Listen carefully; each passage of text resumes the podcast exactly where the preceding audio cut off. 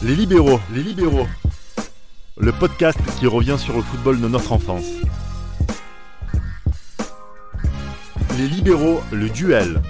Une année, deux catastrophes, et il n'aura pas fallu prendre énormément de recul pour comprendre que l'année 2002 allait marquer un tournant, si ce n'est opérer même une mini-révolution dans le football de sélection. Le premier acte est du côté des Pays-Bas, dirigé alors par Louis van Gaal, demi-finaliste sortant hein, de l'Euro 2000 à domicile, mais une équipe qui ne s'envolera pas pour le mondial organisé en Corée du Sud et au Japon. Le Japon, justement, lieu choisi par l'Argentine de Marcelo Bielsa pour sombrer en trois matchs et rentrer plus vite que prévu à la maison, laissant le Brésil, comme par hasard, arracher une nouvelle étoile face à l'Allemagne, un double gâchis monumental. Reste à savoir, messieurs, lequel est le plus gros? Et là, le silence de cathédrale laisse augurer une première partie de folie. Moi, si je peux commencer. Pour moi, j'ai beaucoup hésité euh, en préparant ces sujets parce que c'est vrai que le, le, fiasco Bielsa euh, a beaucoup retenti surtout en Argentine et, et, euh, a laissé des traces.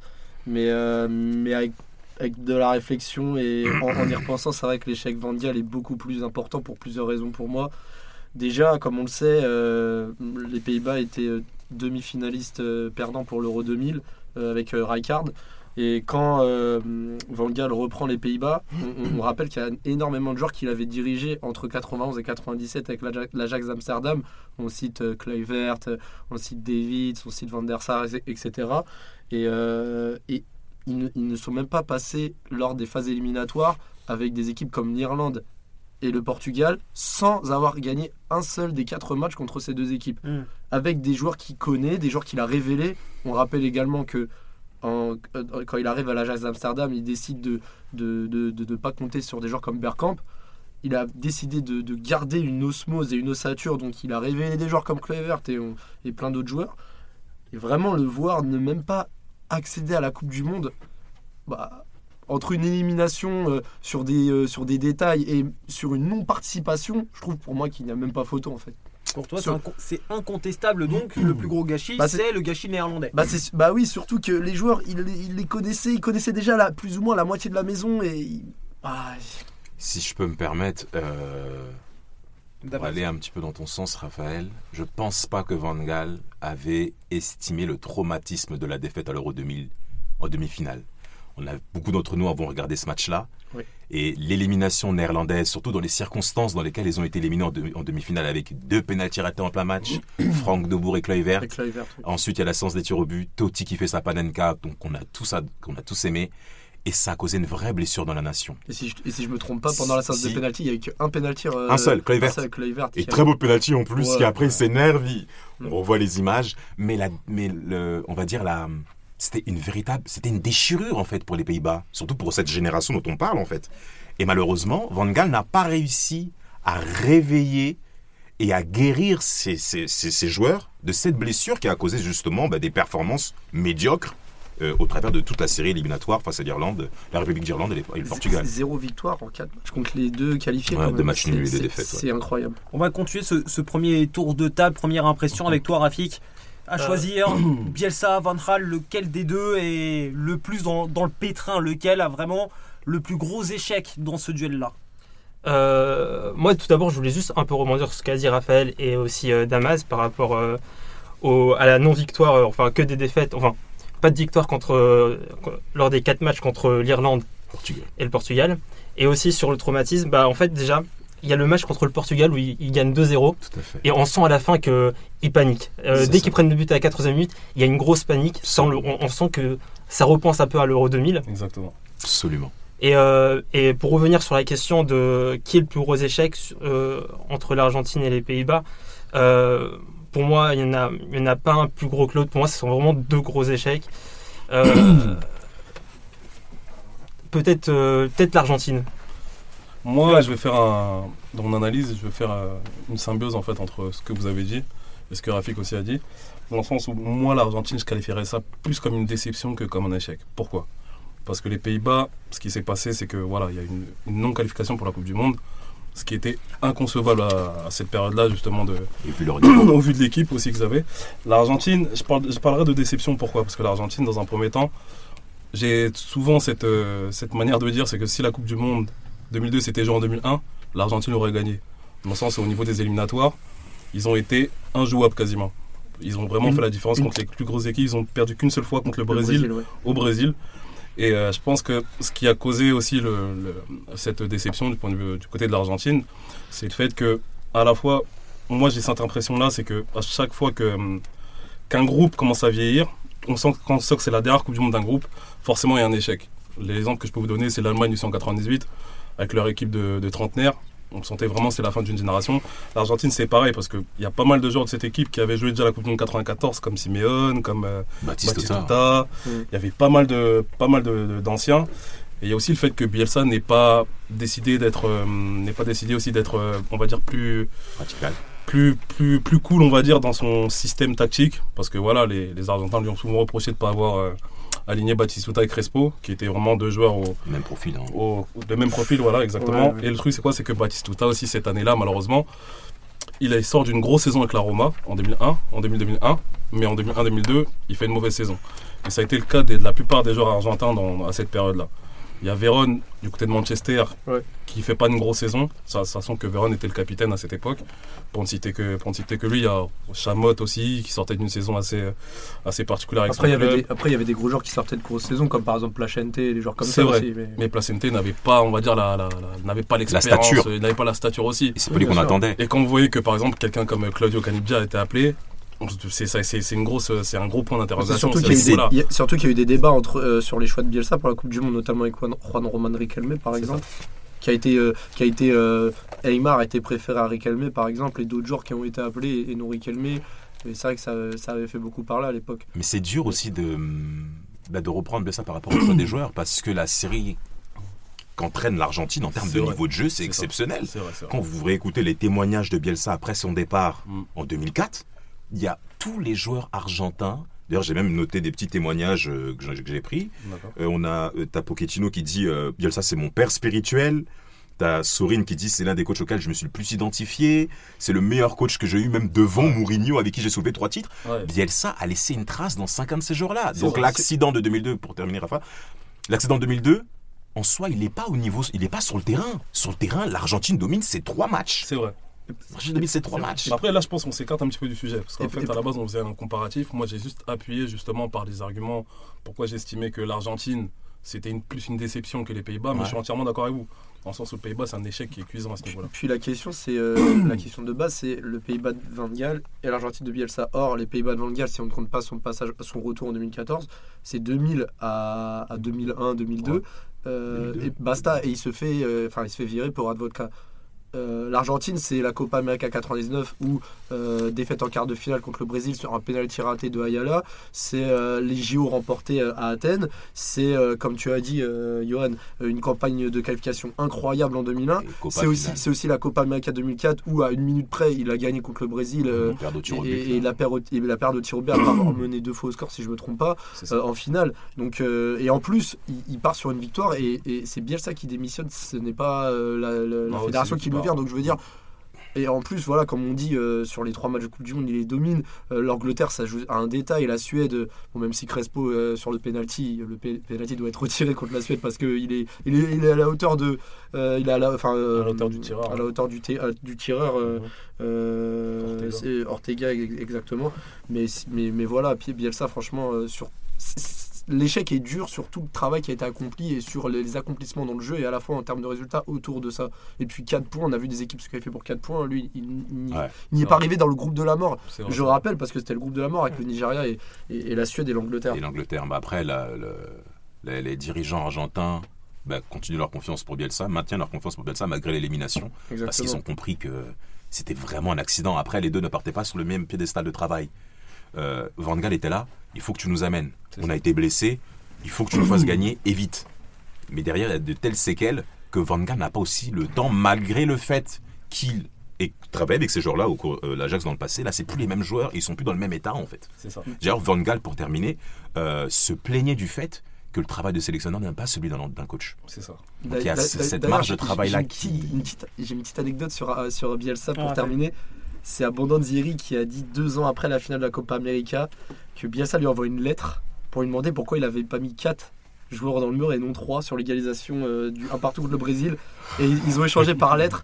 Et, malgré la réponse d'Abondanzieri, Bielsa, il n'était pas d'accord. Enfin, au moins à quel point il était précis et, il voulait le meilleur de ses joueurs. Enfin, voilà, je veux dire, l'Argentine, il a, il a laissé une, trace. la, trace indélébile, on la sent avec l'Argentine, vous êtes les premiers à, l'évoquer aujourd'hui, mais ça laisse une trace en vous aussi. Vous avez été marqué émotionnellement par ces deux équipes-là. Je pense en particulier l'Argentine, cette Argentine-là de Bielsa, mhm. avec cette manière de jouer, les convictions du garçon, avec les joueurs. Là, vous, vous avez eu peut-être les premières empreintes d'un coach en vous à ce moment-là? Moi, honnêtement, euh, à cette période-là, euh, je, ne me fixais pas vraiment sur le coach. C'était vraiment les joueurs euh, sur lesquels je me suis. En fait, c'est avec le temps, justement, bah, avec le temps, justement, en grandissant, en prenant conscience de certaines choses. Et bah, pour la, pour, concernant Bielsa, moi, Bielsa, je l'ai découvert, c'était pendant la Copa América en 2004. J'avais vu, bon, il avait sélectionné pas mal de joueurs qui étaient inconnus en Europe. Il y avait Andrés D'Alessandro qui était joueur de Wolfsburg à cette époque-là, Carlos Tevez et euh, Luciano Figueroa par exemple. Tevez était encore en euh, Amérique du Sud d'ailleurs. Et Luciano Figueroa qui jouait à Birmingham à l'époque. C'était vraiment dire que je comprenais, que je connaissais pas. Mais voilà, le fait de comment, voir comment l'Argentine jouait, etc., ça, ça m'avait, ça m'avait, ça m'avait impressionné. Et après, quand je vois que Bielsa, bah, après, bon, Bielsa, j'ai un peu perdu de vue entre temps, après les, euh, après les JO 2004.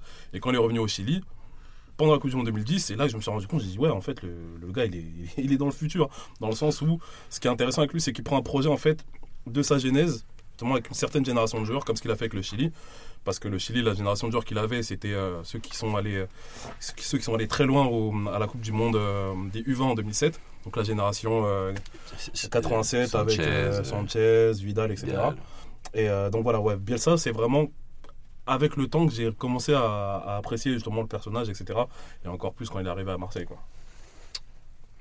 Euh, impressionné par rapport à l'Argentine, déjà dès les éliminatoires 2002, il y avait déjà les diffusions euh, sur euh, les groupes Canal Sat. Et on voyait qu'il y avait une Chanceux. énorme. Ouais, je sais. Je, n'avais même pas Canal Plus. ouais, mais quand t'as 13 de moyenne, tu vois, les parents te laissent un peu J'avais 16 on va, juste faire un, un point Canal Sat dès maintenant. Le vrai ou la fameuse parabole? Celle que tous les gars au collège euh, voulaient et qu'il y avait un gars qui avait 13 et justement l'avait. Même ceux qui avaient 16 et qui n'avaient pas d'argent. On va pas te mettre dans l'embarras, mais c'est la fameuse parabole. c'est ça aussi. Merci. J'avoue. Mais par rapport à l'Argentine, tu voyais directement le niveau de jeu d'écart entre leurs adversaires et eux-mêmes dans la pratique du ballon, dans l'idée de jeu, dans le développement, en tout. En, voyant, tu, en tout, tu voyais la différence. Surtout, ce qui était très intéressant avec l'Argentine, c'est que déjà, techniquement parlant, les joueurs en eux-mêmes sont déjà forts. C'est ça mais qui, Bielsa a réussi à créer un collectif fort avec des joueurs qui sont déjà forts personnellement. Mm. Déjà. C'est ça qui nous impressionnait. Et la défaite, plutôt même l'élimination contre la Suède, c'est une grande surprise. Et pour terminer, les Argentins, attention, faut pas oublier, hein, Batistuta Mondial 2002 n'est pas au top. C'est ça. Il est déjà blessé. Ayala, je crois aussi qu'il est, je crois aussi, je crois qu'il est touché aussi. Donc en fait, les... qui jouait euh, sa place. Ouais. ouais, voilà, bah oui, parce que Ayala était déjà touché aussi. Donc tu as les gros leaders aussi qui sont. génération vieillissante. Il faut vraiment dire, hein, moi, pour moi, l'un des coupables de 2002, c'est surtout Véron, pour moi, qui n'a pas assumé son rôle. Et juste, j'ai une question à vous poser. Il a fait n'importe quoi. Moi, j'ai une question à vous poser. Vraiment, moi, je, me demande si, si l'Argentine aurait participé à la Copa América de 2001 parce qu'on rappelle que le Canada et l'Argentine avaient, avaient, avaient, boycotté à cause d'incidents. Euh, est-ce que si l'Argentine avait participé à la Copa de 2001, est-ce que ça aurait changé des choses sur l'année d'après, etc. Parce que ça aurait pu changer plein de choses. Ça, on ne sait pas. On peut pas. Parce que, comme tu dis, l'Argentine en 2001, c'était un rouleau compresseur. Ah, mais c'est difficile à se prononcer entre les éliminatoires et une, une compétition. Euh, c'est pas, c'est pas la même approche mentale, c'est pas la même approche psychologique parce que si tu perds, c'est la porte. Or que là, on va demander d'autres ressources Mais un, dans une compétition un an, du mondial, à un an du mondial, je ne pense pas que la fédération aurait, pris, euh, même si l'Argentine aurait eu un échec ou n'importe, oui. je ne pense pas que, que, la fédération aurait limogé euh, Ceci dit, le Brésil, a, le Brésil justement a, limogé euh, Vanderlei Luxembourgo après la Copa América, mais, là, on a, bah, ouais, mais là, on a bien vu que malgré l'échec de 2002, ils ont maintenu Bielsa. Donc. Après, c'est pas les mêmes choses qu'on demande à ces deux personnes. On a, on a beaucoup parlé quand même là de l'Argentine. On a parlé de Bielsa, on a parlé des joueurs argentins, la faute de Vérone. On va peut-être parler un petit peu des Pays-Bas quand même, parce que même si on est un petit peu unanime finalement sur, sur l'échec de Ventral, il y a quand même un effectif néerlandais qui pose question à cette époque-là, notamment certains cadres qu'on avait vus très bons à l'Euro 2000 et qui mhm. sont passés au travers en 2002. Moi, euh, En 2002, ouais, j'avais regardé que la Coupe du Monde, donc vraiment, il n'y a que l'échec argentin qui m'a marqué. Et je reviens un peu sur. Euh, moi, je vais rester sur l'Argentine parce que vraiment, l'échec des Pays-Bas, je ne l'ai pas trop vécu. et je voulais revenir un peu sur la, phase éliminatoire de, de l'Argentine. quand même, il termine avec 12 points d'avance sur, sur le deuxième. C'est incroyable. Il domine vraiment toute la phase éliminatoire sud-américaine.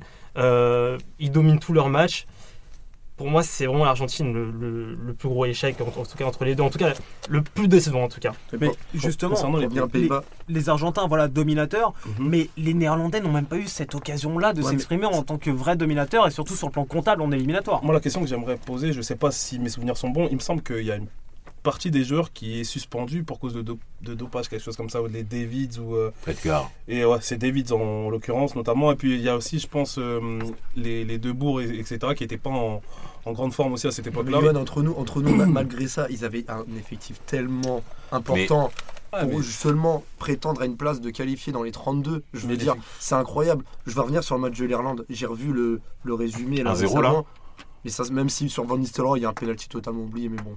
Bref, les Néerlandais, ils n'ont aucune réaction. Ils ne méritent pas de passer. Ils ne méritent, pas de passer. Ce n'est pas comme euh, l'Argentine en phase de poule de 2002, on peut se dire, ok, les deux résumés que j'ai vus, les deux matchs contre l'Irlande, l'aller et le retour, les Pays-Bas, franchement, ils n'ont rien montré. Mais ils n'ont pas montré ce qu'ils avaient montré euh, contre la Yougoslavie en quart de finale de l'Euro. C'est pas la même chose. Euh, je veux dire, c'est pas la même chose.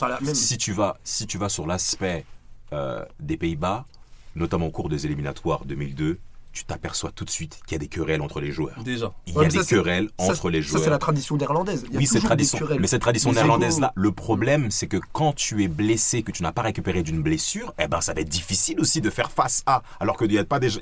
l'environnement n'est déjà pas bon au niveau du vestiaire. Sur le terrain, tôt ou tard, ça va se voir.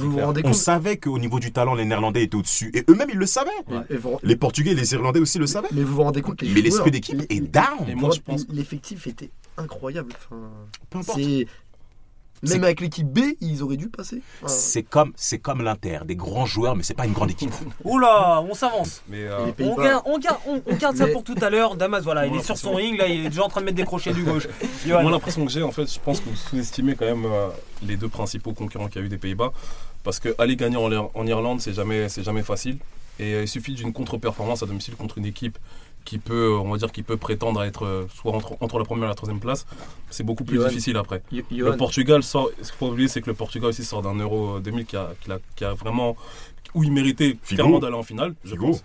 Et euh, voilà, je pense à cette époque-là, il ne faut pas sous-estimer les deux principaux concurrents qu'il y avait, même si c'est vrai qu'au niveau des Pays-Bas, il est clair qu'il y a eu des grosses contre-performances. Et c'est vrai que quand tu ne gagnes pas un seul des quatre matchs contre tes, contre tes, concurrents, directs, c'est vrai que là, tu te mets une balle dans le pied justement pour, pour la qualification. Mais tu te rends compte que s'ils avaient gagné un seul de ces quatre matchs, ils seraient passés. Et en plus, euh, quand tu regardes la, fin de la poule, les autres équipes, il n'y a, rien du tout. C'est-à-dire qu'il n'y a même pas de mérite à avoir. Je veux dire, c'est. C'est les éliminatoires. Mais hein. c'est ça. Liechtenstein en dehors. C'est ça. C'est comme. Euh, voilà, c'est comme quand on veut juger par exemple la, saison du, PSG. Tu peux pas juger sur la Ligue 1, tu vas juger sur la Ligue des Champions sur deux matchs. Bah là, c'est pareil. La poule, il n'y a rien. Tu juges sur euh, tes, Et tu regardes la Coupe du Monde 2002 du, Portugal qui se fait sortir au premier tour et de l'Irlande qui sort en huitième. Mais, mais voilà, ça s'est joué. Avec les honneurs, avec l'Espagne. Avec les honneurs. L'Irlande, on attend, on s'attend presque l'Irlande est ce niveau-là aussi. C'est vrai. Est-ce que vous avez. contre l'Allemagne. Est-ce que. Est-ce que. Voilà, est-ce que vous avez le passif Est-ce qu'on a le passif de la République d'Irlande dans les grandes compétitions éliminatoires ah C'est très difficile à jouer. Euh, c'est difficile, mais malgré ça, l'Irlande n'est pas souvent qualifiée dans les phases qu'on attend nous. C'est vrai. Hum, donc le donc le niveau qu'a proposé l'Irlande face aux Pays-Bas est certes surperformant parce qu'on s'attend pas, mais, les Irlandais nous, déçoivent tous. Ouais, mais les gars, là, là, là, quand même, c'est, enfin, je veux dire, on parle des Pays-Bas, je veux dire, même avec une Irlande qui, qui, impressionne, etc. Il y a une vraie cassure. Tu ne peux pas. C'est pas possible. Vous vous souvenez juste au passage comme ça de l'équipe des Pays-Bas sur ce fameux match là contre l'Irlande, le match retour. Vous vous souvenez un petit peu? Oui, je me rappelle. Van der Sar, Stam, euh, les, les, les, deux Bourgs, les Van Bomen, les Davids, les Van Nistelrooy, les. Les, les, et en face, t'avais Roy Keane, t'avais Jadaman Duff aussi. T'avais Mackay, ouais. Qui rentre en jeu, il est rentré en jeu, je crois. Ah, c'est le mec qui rentre en jeu, qui rentre en jeu. Ça sent le quiz, ça sent le quiz. Non, mais c'est vrai que. On verra. Les Clercs sur le papier, ouais, les Pays-Bas avaient une équipe euh, extraordinaire avec des joueurs qui. Mais comme j'ai dit, moi l'impression que j'ai, c'est que on arrive aussi encore à la fin d'une génération. Pourquoi? Parce que quand vous regardez bien, il y a la Coupe du Monde 2002. Après, l'Euro 2004, c'est quasiment la dernière compétition de toute cette génération de joueurs, quand vous regardez bien. Moi, j'ai souvent ce, ce, pressentiment c'est que quand une équipe, certaines équipes arrivent à, une fin de génération, en fait, il y a forcément un échec sur l'une des deux compétitions qu'elles disputent. Euh, l'exemple que je peux vous donner, bah, comme j'ai dit, je vous donner l'exemple de 80, je vous ai donné l'exemple de l'Allemagne 98, mais les Pays-Bas, pour moi, c'est ça. En 2004, par exemple, en 2004, elle se qualifie pour le, elle va jusqu'en jusqu'en demi-finale contre le Portugal.